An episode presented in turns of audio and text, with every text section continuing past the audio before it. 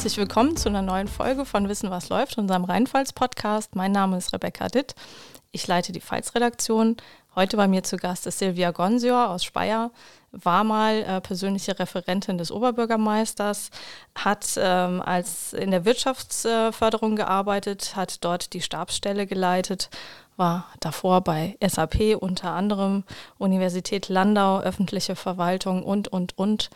Und Frau Gonsior, herzlich willkommen bei der Rheinpfalz. Sie verraten uns gleich, was Sie dazu bewogen hat, mit 59 Jahren nochmal einen beruflichen Neuanfang ähm, zu wagen. Herzlich willkommen, schön, dass Sie da sind. Ja, ich freue mich auch sehr, liebe Frau Dier, dass Sie mich eingeladen haben. Ich finde es total spannend, dass ich hier meine Geschichte, meinem Change praktisch äh, davon was erzählen kann, ähm, wozu ich mir mit 59 tatsächlich noch mal ein Herz gefasst habe. Ähm, ich kann es ganz kurz machen. Sie hatten ja meine beruflichen Stationen eben schon genannt, vollumfänglich. Äh, es war sehr, sehr viel in der Tat.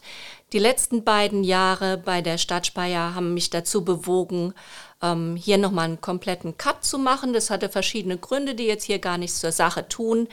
Ähm, es wurde für mich einfach nur klar, ich möchte das, was mir schon länger mal im Kopf herumgespukt hatte, nämlich mich äh, selbstständig zu machen als freie Rednerin, auch ein bisschen auch als Autorin von Lebensbüchern, das einfach nochmal anzupacken. Ähm, ich kann dazu sagen, ich habe ein reiches Berufs- und Privatleben. Ich habe vier erwachsene Kinder, ähm, vier Enkelkinder, eins ist unterwegs. Also eine große Familie und immer viel zu tun gehabt. Das heißt, es blieb neben dem Laientheater spielen bei Prisma, was ich über 25 Jahre gemacht habe, und allem anderen nicht so sehr viel Raum für eine neue berufliche Entwicklung. Deswegen habe ich dann ähm, Anfang 2021 nach einer kürzeren Recherche nach sinnvollen Ausbildungsmöglichkeiten eine Fortbildung gemacht in Köln bei der Freien Rednerakademie und habe dann da das IHK-Zertifikat als freie Rednerin erworben und zusätzlich habe ich noch eine Personenzertifizierung bei der Wirtschaftskammer Österreich dazu erworben. Da geht es nochmal um persönliche Fähigkeiten, wenn man irgendwo sich bewerben möchte, weil das dort sehr gerne ähm, genommen wird als, ja, als Ausweis von Fähigkeit, genau. Bevor wir jetzt gleich äh, ins Detail einsteigen, was Sie als freie Rednerin heute, heutzutage so machen, würde mich mal interessieren. Äh, so ein Neuanfang, das erfordert unheimlich viel Mut. Ähm, das erfordert auch mit 30 oder mit 20 sehr viel Mut. Mit 59 ist man da mutiger oder ähm, fällt es einem leichter ähm, zu sagen, äh, ich mache jetzt das, was mich eigentlich nochmal reizt, was mich umtreibt? Wie viel Mut hat sie es gekostet?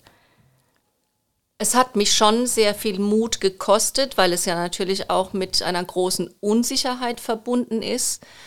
Allerdings dachte ich mir dann auch mit knapp 60, ähm, so viel kannst du nicht mehr verlieren. Mit 40 hätte ich mir das nicht erlauben können, weil es da einfach aufgrund der Familien- und ähm, Berufssituation gar nicht denkbar gewesen wäre, ähm, auch finanziell nicht denkbar gewesen wäre.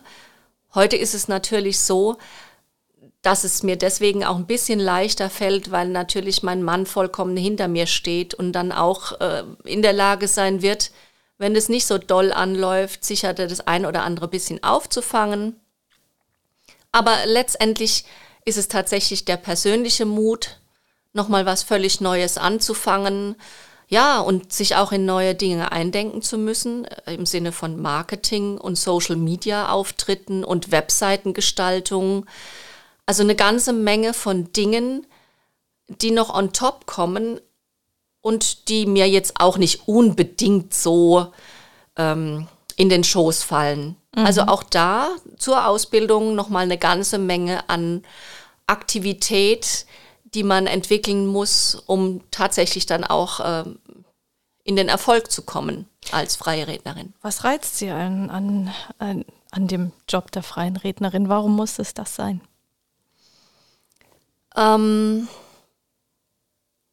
zunächst mal ist für mich das Allerspannendste, das ich jetzt auch schon erleben durfte, das Hören von Lebensgeschichten. Lebensgeschichten, die in einem so ungeheuren Ausmaß interessant, spannend, tragisch auch sind und ähm, dann diese Lebensgeschichten zu einer Geschichte zu verarbeiten, die entweder bei Trauungen oder bei Trauerfeiern einfach nochmal entweder das Paar oder den Jubilar oder den Verstorbenen nochmal abbildet. Da nochmal eine Geschichte entsteht über diesen Menschen, über diese Menschen, die auch bleibt. Mhm. Ähm, inwiefern bringt Ihnen die berufliche Erfahrung, die Sie früher hatten, Sie haben auch das Beschwerdemanagement aufgebaut für den Oberbürgermeister damals, ähm, Hans-Jörg Eger, ähm, der äh, für Speyer verantwortlich gezeichnet hat. Was verbindet das Beschwerdemanagement mit der, mit der Trauerrednerin? Äh, mit der freien Rednerin, sorry. Ja, kein Problem. Für Trauerrednerin ist es vielleicht sogar noch mal ein bisschen, bisschen wichtiger, das zu erwähnen weil es absolut notwendig ist, dass man mit einer sehr großen Feinfühligkeit äh, und ähm, mit einer sehr großen Vorsicht ähm, in die Gespräche gerade mit trauernden Angehörigen geht. Es braucht die Fähigkeit zu spüren, was, was das Gegenüber gerade umtreibt. Und da gibt es Menschen, die sitzen weinend vor einem und es gibt Menschen, die sind relativ gefasst. Und es gibt ähm, Geschichten, wo man denkt, oh Gott, was haben diese Menschen schon erlebt? All diese Dinge muss man in der Lage sein aufzunehmen. Das heißt, ähm, spüren können, was braucht es gegenüber gerade und sich auf diese Gesprächssituation entsprechend ähm, ja einzustellen. Zu spüren, kann ich hier auch mal schon einen Witz machen oder ein Späßchen oder ist hier angesagt, dass ich die Hand des Witwers nehme und ihn tätschle, weil ich merke, er ist völlig außer sich.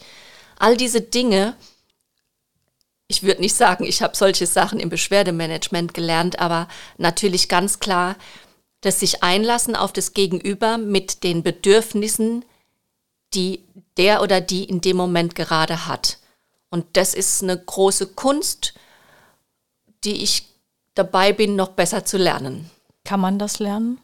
Oder zu welchem Prozentsatz ist es auch die Persönlichkeit oder auch die Lebenserfahrung? Ähm, ich denke, es ist nicht, wie nenne ich das am besten? Ähm, ich denke, nicht jeder ist in der Lage, das zu lernen. Wie Sie schon angedeutet haben, spielt bei mir einfach auch diese lange Lebenserfahrung mit vielen, vielen Herausforderungen eine Rolle, dass ich das gelernt habe. Ähm, auch die vielen Berufswechsel, wo es immer wieder notwendig gewesen ist, sich auf neue komplexe Sachverhalte, neue Strukturen, neue Techniken, neue Tools einzustellen. Und natürlich, wenn man vier Kinder erzieht, ja. ist man das Reden gewöhnt und ist Konflikt gewöhnt mhm. und ähm, hat da vielleicht die ein oder andere Fähigkeit äh, entwickelt, die dann später beim freien Reden oder im Job oder an, in sonstigen Situationen, Konfliktsituationen vielleicht auch mal hilfreich sein können. Ja, Sie haben vorhin gesagt, Sie haben auch dafür einen Kurs belegt. Was lernt man denn in so einem Kurs? Äh, der freie Redenkurs beinhaltet äh, natürlich neben den Gesprächssituationen, die da auch äh, trainiert werden, auch Sprechtraining, auch Stimmtraining, die Gesprächsführung wie man sie am sinnvollsten strukturiert, die Abläufe dieser Veranstaltungen ähm, und was ganz wichtig ist, auch es ist ja auch mit einem Redenschreiben verbunden, ähm, die Reden so zu schreiben, dass die Menschen, um die es geht, gewürdigt werden, aber nicht in dem Sinne, dass ich äh, Lebenslaufdaten herunterspule, sondern dass ich äh, von den Leben dieser Menschen in einem Bild erzähle. Und da gibt es so wunderschöne Bilder. Ich kann nur noch mal auf das eine, die eine erste Chance, die ich hatte. Ich durfte bei der 80-jährigen Mutter meiner Freundin zum Geburtstag eine Rede halten. Und ähm, die alte Dame hat früher gerne Malen nach Zahlen gemacht. Und ich habe das so aufgebaut, dass ich praktisch ihr Leben mit einem Bild, einem Malen nach Zahlenbild äh, verglichen habe. Und je mehr Felder man ausmalte mit unterschiedlichen Farben, desto deutlicher wurde praktisch dieses ganze Leben in all seinen Bildern und Farben und Facetten.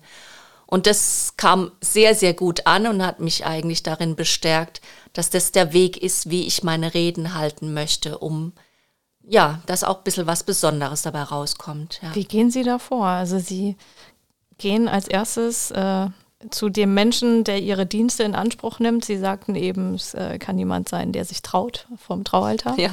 ja. Es kann eine Geburtstagsrede sein, es kann eine Trauerrede sein. Sie gehen dahin, ähm, führen die Gespräche. Mit wem üben Sie? Üben Sie die, die Rede, die Sie halten? Ähm, haben Sie ein, ein Publikum zu Hause? Hatten Sie das am Anfang? Wie gehen Sie vor?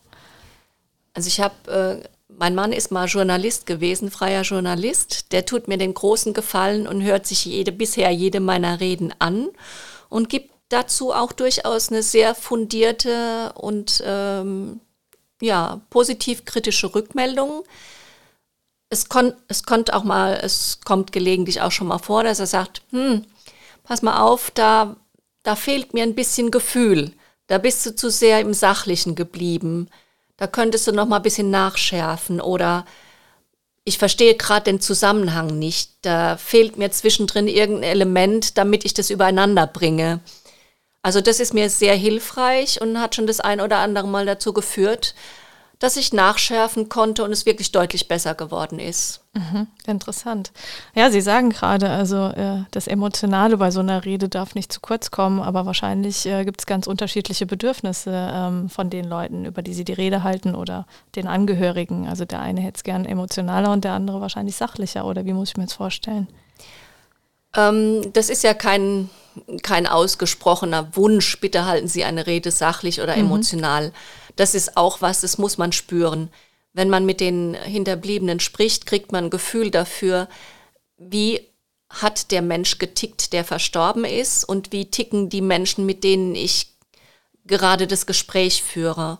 Und da kriegt man schon ein Gefühl dafür, wie viel Pathos und äh, Gefühl man dann reinpackt oder wo man eher ein bisschen ähm, dezenter bleibt. Also ich denke, da habe ich ein ganz gutes Gespür dafür, an welchen Rädchen ich bei den jeweiligen Fällen dann drehen kann, ein bisschen mehr oder ein bisschen weniger.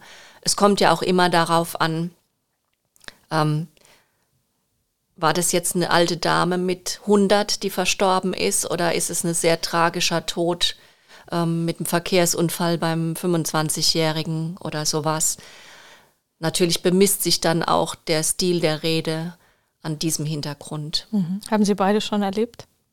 In Ihrem Berufsleben jetzt als Trauerrednerin? Ich habe noch keinen 25-jährigen tödlich Verunglückten erlebt, aber andere tragische Dinge sind schon vorgekommen, ja. Mhm. Ich kann mir vorstellen, dass das auch was mit Ihnen macht, wenn Sie aus so einem Gespräch rausgehen. Definitiv. Ich gehe. In den meisten Fällen brauche ich einfach dann eine halbe Stunde laufen.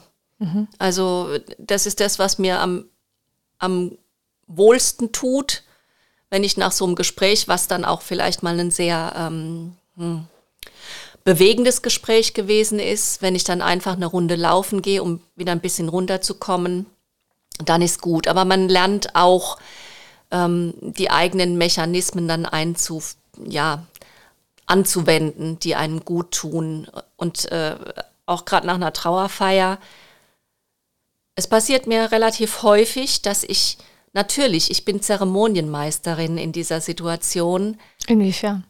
Ich leite diese Zeremonie, mhm. ob es eine Trauung ist, eine Trauerfeier, ein Kinderwillkommensfest oder ein Jubiläum. Ich leite das, sage das an und mache, begrüße und dann die Rede.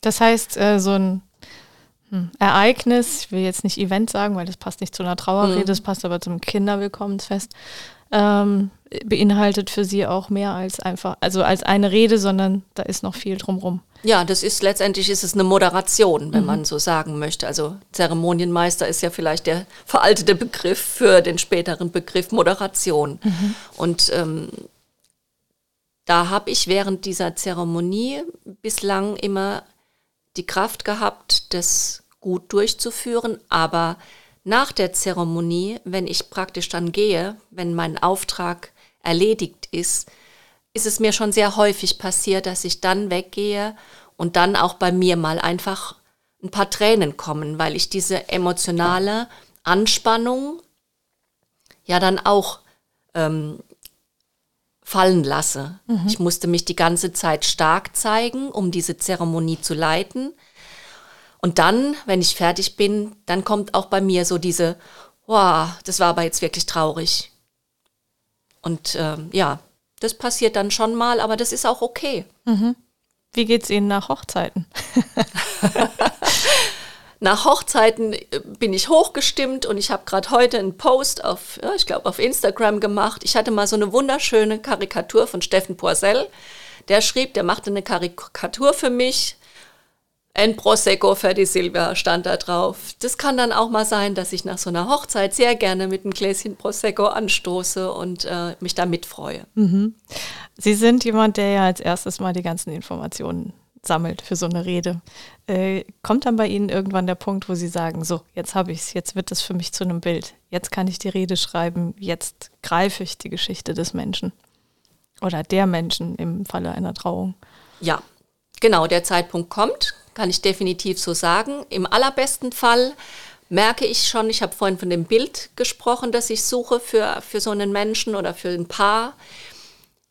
Im allerbesten Fall ähm, habe ich nach einer Stunde oder anderthalb oder zwei, es hat auch schon mal drei Stunden gedauert, die Information, dass ich sage, oh, genau dieses Bild werde ich verwenden. Also ob das jetzt ein Motorradfahrer gewesen ist und es wird seine Motorradlebenstour mhm. oder, oder was weiß ich, das Pärchen, das gemeinsam gerne segeln geht und einen Segeltörn plant. Ähm, das ist der beste Fall, wenn mir praktisch während des Interviews schon vor Augen steht, dieses Bild werde ich verwenden. Und dann kann ich da wunderbar natürlich einsteigen und um dieses Bild eine schöne Rede drumherum schreiben. Mhm. Klingt alles sehr professionell. Äh, klingt, als hätten Sie gar kein Lampenfieber, wenn Sie jetzt äh, als Zeremonienmeisterin unterwegs sind, auch wenn Sie das alles so beschreiben. Sie wirken sehr selbstsicher. naja, es ist natürlich auch nicht der erste Auftritt. Ähm, ich habe ja 25 Jahre lang Laientheater bei Prisma in Speyer gespielt. Da lernt man auch das Lampenfieber ein bisschen in den Griff zu bekommen. Ich habe es trotzdem. Mhm. Ich habe es trotzdem mehr oder weniger doch auch vor jeder Veranstaltung, die ich da moderiere. Aber ich kann sie gut im Zaum halten. Was hat Ihnen die Schauspielerei noch mitgegeben, abgesehen von, äh, wie gehe ich mit dem Lampenfieber um? Naja, jedes, jeder Job, den ich mache, wenn ich jetzt mal dieses ähm, ja, etwas unangemessene Wort hier verwenden darf, jeder Job ist auch wie ein Auftritt. Mhm. Und äh, jeder Auftritt muss gut vorbereitet sein, der Text muss sitzen, das Kostüm, auch das muss sitzen äh, oder passen, es muss angemessen sein. Ich muss in der Lage sein, äh, laut zu sprechen, also auch verständlich. Ich muss auch als Pfälzerin einigermaßen Hochdeutsch sprechen können. Das ist ähm, durchaus auch wichtig, je mhm. nachdem, ähm, bei wem man ähm, engagiert ist.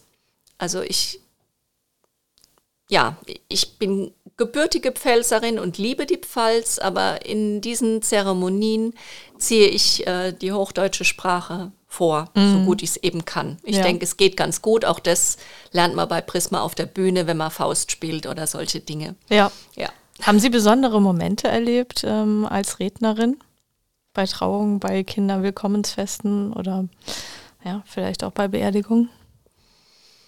Durchaus. Ähm, die besonderen Momente sind eigentlich die, wenn man eben diesen Job gemacht hat, den man sehr gerne macht, aber dann trotz dessen, dass man ja einen Lohn dafür erhält, auch noch einen persönlichen Lohn erhält und der ist bestenfalls einfach eine, ein Dankeschön und ein, ein, ein Lob im Sinne von, das haben sie so schön gemacht oder ich habe noch nie so eine tolle Rede gehört. Das gibt einem unheimlich viel, weil man in dem Moment weiß, dass man es richtig angefangen hat. Und ähm, ich habe jetzt da schon einige solche wunderbaren Momente erlebt,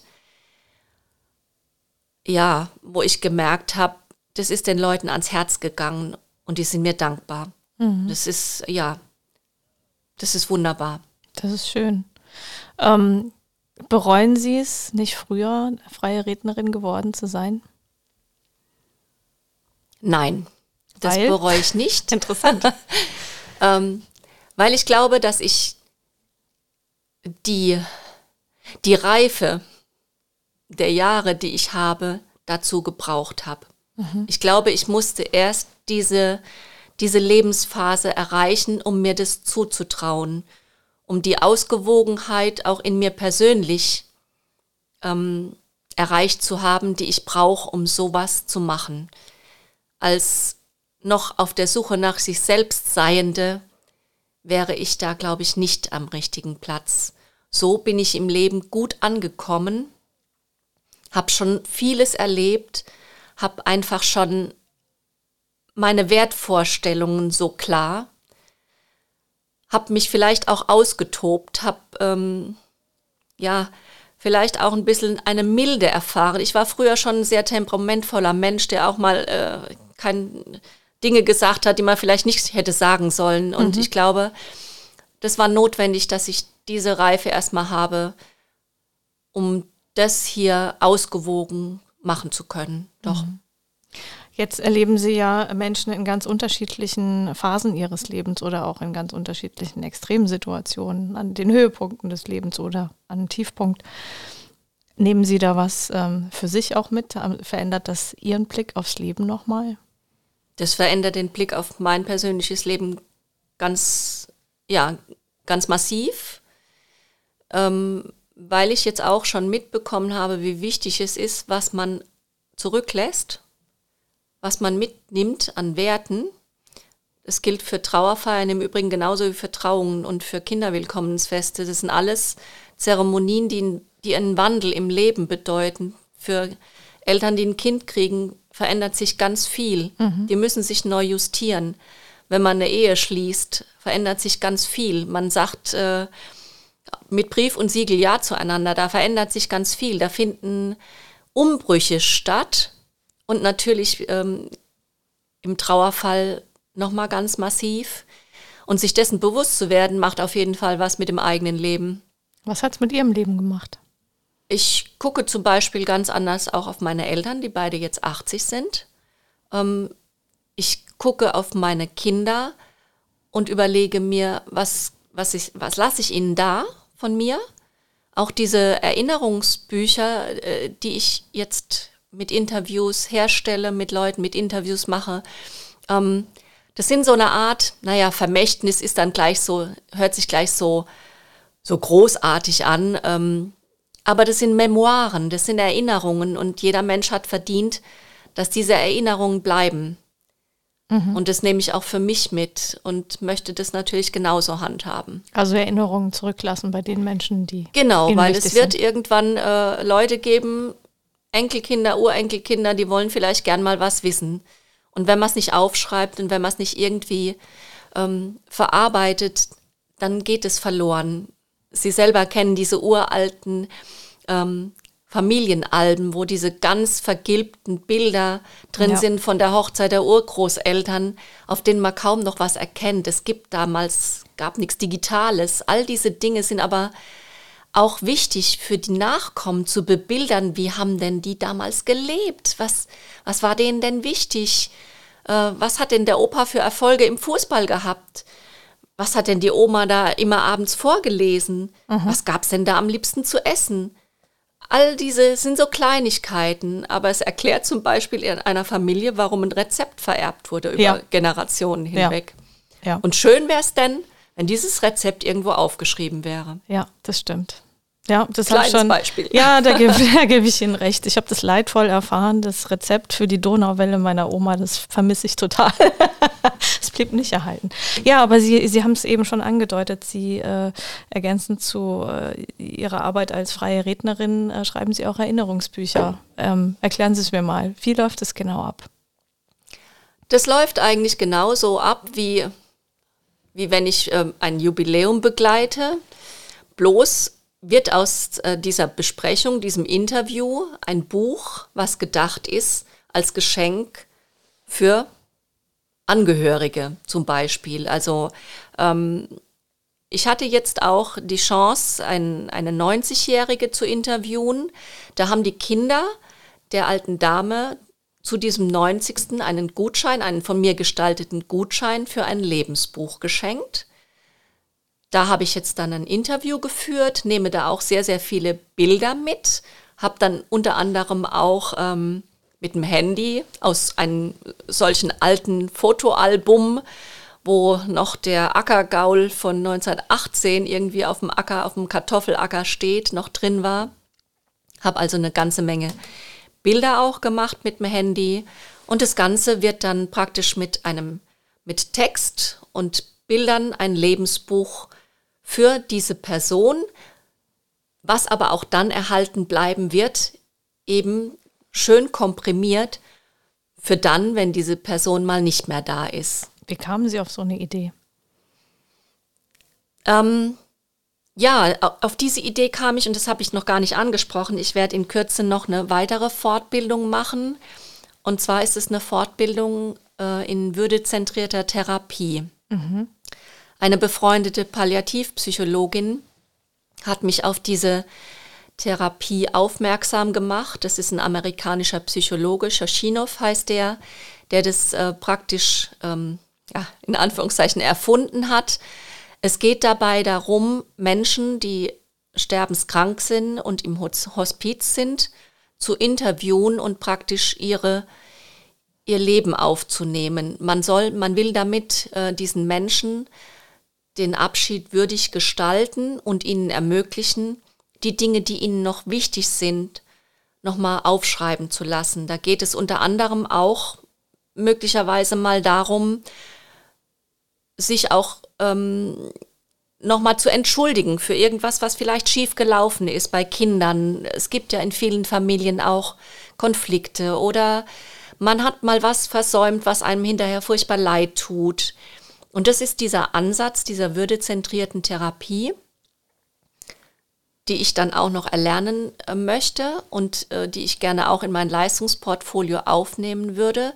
Aber daraus entstanden ist dann der Gedanke, warum denn warten, bis die Leute wissen, wann sie sterben und mit Krebs äh, im Hospiz sind.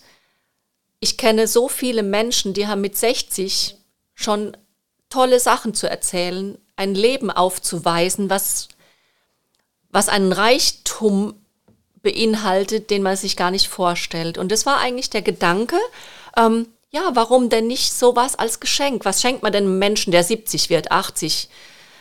Die haben alle alles. Mhm. Also, und so ist es nochmal ein ganz persönliches Erinnerungsbuch für die, die noch leben, aber auch für die, die dann irgendwann bleiben werden. Mhm. Das war der Gedankenansatz, ja, das Ganze für die Lebenden auch zu machen. Und ähm, so die Familientradition auch fortzuführen innerhalb der Familie. Ne? Richtig. Ne? Was und macht eine das, Familie aus? Ja, und auch das zu komprimieren, was in den wenigsten Familien tatsächlich passiert, nämlich mein Vater sagt es immer, ja, ich wollte es schon die ganze Zeit aufschreiben. Mhm.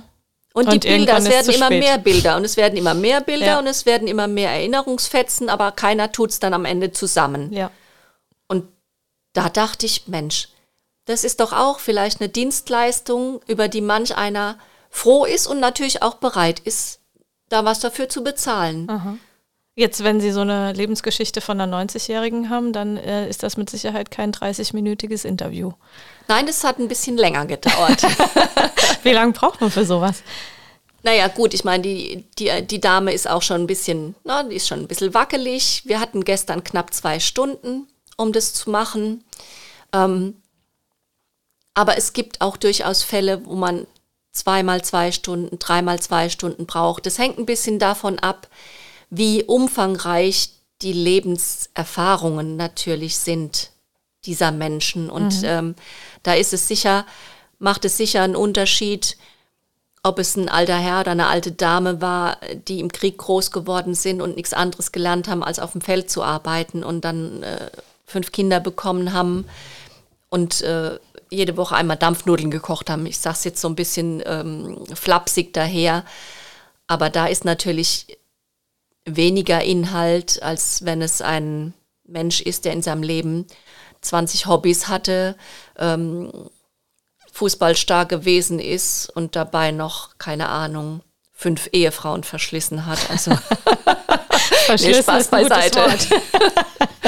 ja, also da, davon hängt es ein bisschen ab, wie mhm. umfangreich die Interviews werden und letztendlich dann hinterher natürlich auch das Druckprodukt. Mhm. Wie lange dauert das, bis Sie das alles verschriftlicht haben? Ähm, wenn meine Technik gut funktioniert, dann ähm, dauert es so vier bis sechs Stunden. Die redaktionelle Bearbeitung und die Bildbearbeitung und das Ganze zusammenzufügen deutlich länger. Also es ist kein, es ist nicht mal schnell am Wochenende hingebastelt. Mhm. Also der Aufwand ist groß und ich gebe auch zu, ich bin da erst in den Anfängen wenn wir uns das nächste Mal sehen, habe ich vielleicht ein paar Erfahrungswerte und kann dann besser einschätzen, ob ich überhaupt mit 20 Stunden hinkomme. Da muss ich nochmal heftig über meine Preise nachdenken. ja, wahrscheinlich. Ähm, jetzt im Laufe des Gesprächs kommt mir immer wieder ein Bild. Ähm, äh, ich, glaube oder ich nehme das so wahr, ähm, als wäre so ihr Hauptziel, die Menschen sichtbar zu machen und auch vielleicht so ein bisschen für die Nachwelt zu erhalten, egal ob als Rednerin oder äh, als Autorin, die sie ja dann im Prinzip auch sind, wenn sie Memoiren für, äh, für Leute schreiben, die sie beauftragen, Menschen sichtbar machen äh, und deren Lebensgeschichte nochmal zu erspüren. Liege ich da richtig? Mhm. Absolut. Ich habe da, ich habe hier ein Prospekt von mir mitgebracht, da steht auch drauf, jedes Leben ist ein Schatz. Und äh, genau das ist es. Jedes Leben ist ein Schatz, den es zu heben gilt. Und ich glaube, dass auch tatsächlich ähm, die wenigsten Menschen sich so bewusst sind, dass ihr Leben ein Schatz war. Das gesteht sich ja niemand ein. Das klingt ja so ein bisschen überheblich, wenn ich sage hier, mein Leben war ein Schatz. Hm. Mhm. Für wen eigentlich? Für mich, für meine Kinder, für meine Angehörigen, für meine Kollegen. Aber ja, ich glaube, genau so ist es. Man darf sich es zugestehen, dass das eigene Leben ein Schatz war. Und ein Schatz hm, ist vielleicht ein bisschen eindimensional, aber ein, ein wertvolles Gut mit allen möglichen Facetten, dass es wert ist, aufgeschrieben zu werden, weil man aus jedem Leben was mitnehmen kann, woraus die, die darüber lesen oder was erfahren, auch was lernen können ich sage deswegen nicht, dass nicht äh, die Nachkommen dieselben Fehler machen werden oder so. Mhm. Aber das nachzulesen, dass ein Mensch äh, Erkenntnisse formuliert, ausformuliert, ist ganz wichtig. Und meine Erfahrung zeigt auch, das sind oftmals Dinge, die werden in der Familie nicht angesprochen. Aber mit einem externen Interviewer kommt man zu anderen Themen. Spannend. Kommt man zu anderen Inhalten. Welche denn? Ja, es werden, wie ich vorhin kurz angedeutet habe, dann eben auch Schicksalsschläge, die vielleicht totgeschwiegen werden in der Familie, weil es zu schmerzhaft ist. Mit einem externen Dritten kommt man dann eher dran. Mhm. Oder auch ähm, eine Entschuldigung, weil man als Eltern mal was versäumt hat oder in späten Jahren feststellt, hm, das hätte ich anders machen können. Oder ja, die Einsicht, oh, ich hätte besser einen anderen Beruf gelernt. Aber das habe ich meinen Kindern nie gesagt, weil das war kein Thema. Ich wollte ja immer stark sein. Lauter solche Dinge können dann in so einem Erinnerungsbuch thematisiert werden und vielleicht in dem ein oder anderen Fall dann beim späteren Lesen so einen Aha-Effekt auslösen.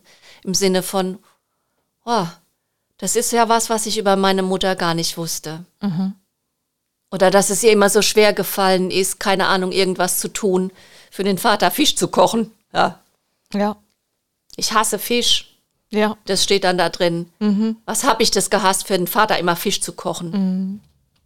Also nur als lustiges Beispiel. Aber ja. solche Dinge, glaube ich, die erreicht man als externer Interviewer eher. Mhm. Ja, so ein bisschen, also jetzt abgesehen vom Fisch, aber wie Sie sagen, vom, ja, bestimmte ähm, auch Schuldgefühle, die man vielleicht hat in der Kindererziehung oder was auch immer, was sich dann, genau. worüber man nie gesprochen hat, was dann in der Familie ich weiß nicht, ob es ein Trauma, das wäre jetzt vielleicht zu hoch gehängt, aber doch äh, von Generation zu Generation immer mitwabert und äh, im Unterbewusstsein auch mitgegeben wird. Es ist ja im Prinzip dann auch eine, eine, wichtige Arbeit, die sie da leisten, auch diese Geheimnisse ans Licht zu bringen. Ja, und ähm, was dazu ganz gut passt, ist, ich hatte auch schon Trauerfälle, wo dann halt am Tisch äh, die Kinder ausbreiteten, was es für einen Streit in der Familie gibt und wie man den hätte verhindern können.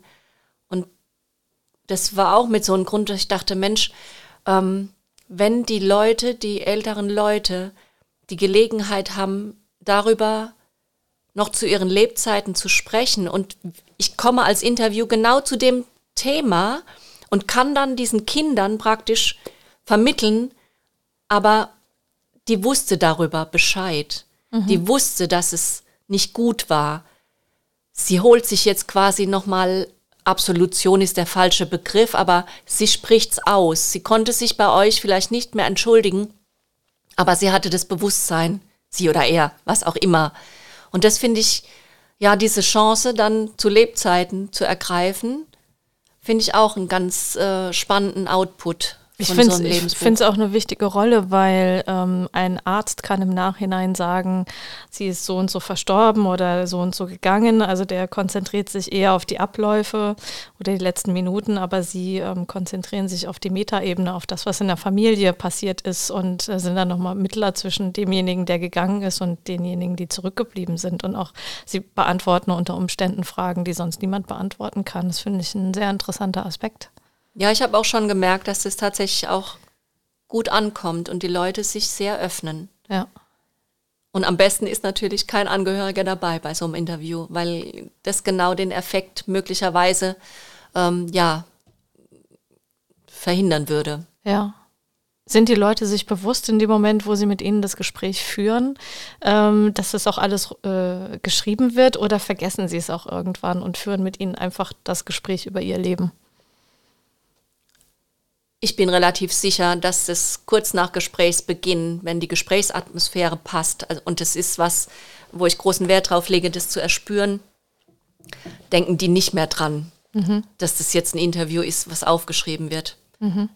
Also das Beste ist, äh, es kommt ein Gesprächsfluss zustande und man, man gibt praktisch einen Triggerpunkt rein ähm, und die Leute fangen selber von selber an zu erzählen. Und da hatte ich gerade kürzlich auch ein, ein wunderbares Beispiel, wo der Herr, den ich interviewte, in einer Farbigkeit und in einer ähm, Lebendigkeit von seiner Jugend erzählt hat.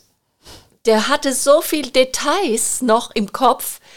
Ich war wirklich, war, war total geplättet. Wahnsinn. Es war wunderbar. Schön. Echt. Schön. Ja. Ähm, haben Sie Ihr eigenes Buch schon geschrieben? Nein, im Moment bin ich dabei, meine Selbstständigkeit aufzubauen und äh, Klinken zu putzen und Werbung zu machen.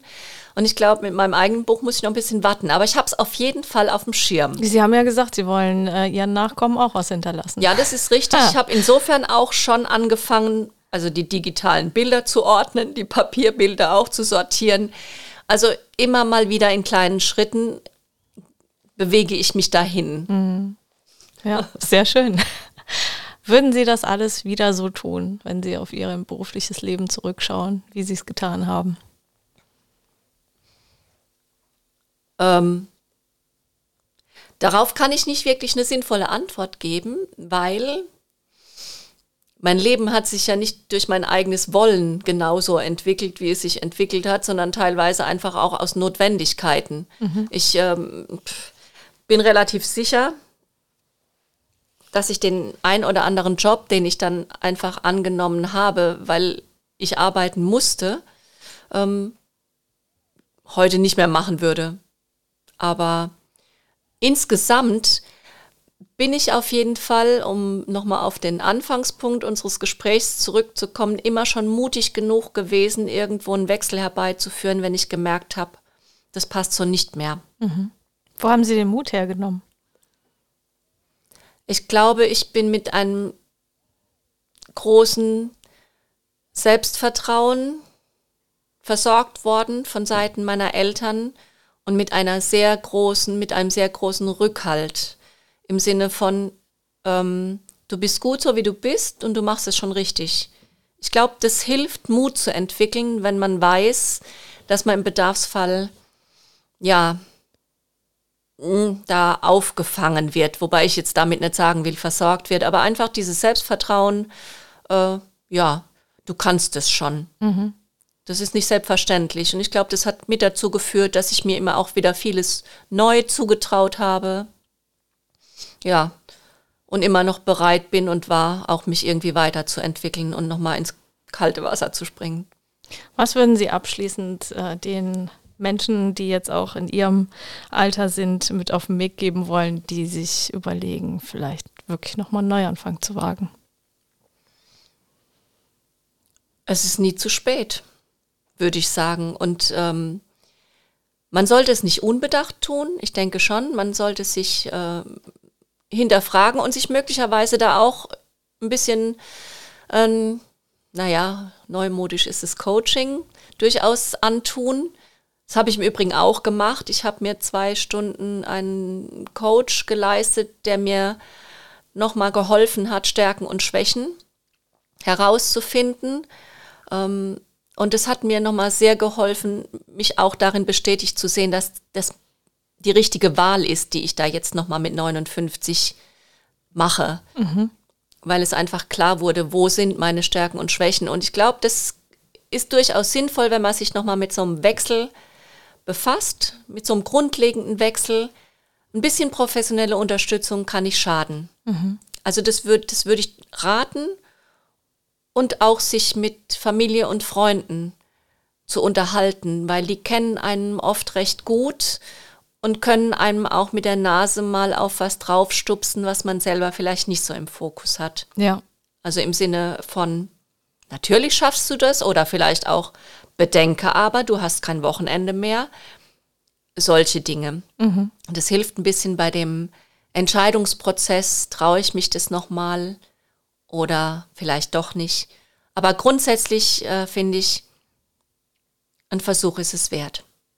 Das war das perfekte Schlusswort, Frau Gonsior. Oder? Danke, dass Sie bei uns waren. Ich fand das sehr interessant und ähm, ja, fand es auch sehr spannend, äh, Einblicke zu kriegen äh, in Ihren Alltag als freie Rednerin, aber auch als Autorin von so vielen Lebensgeschichten. Danke. Herzlich gern, hat mir total viel Spaß gemacht.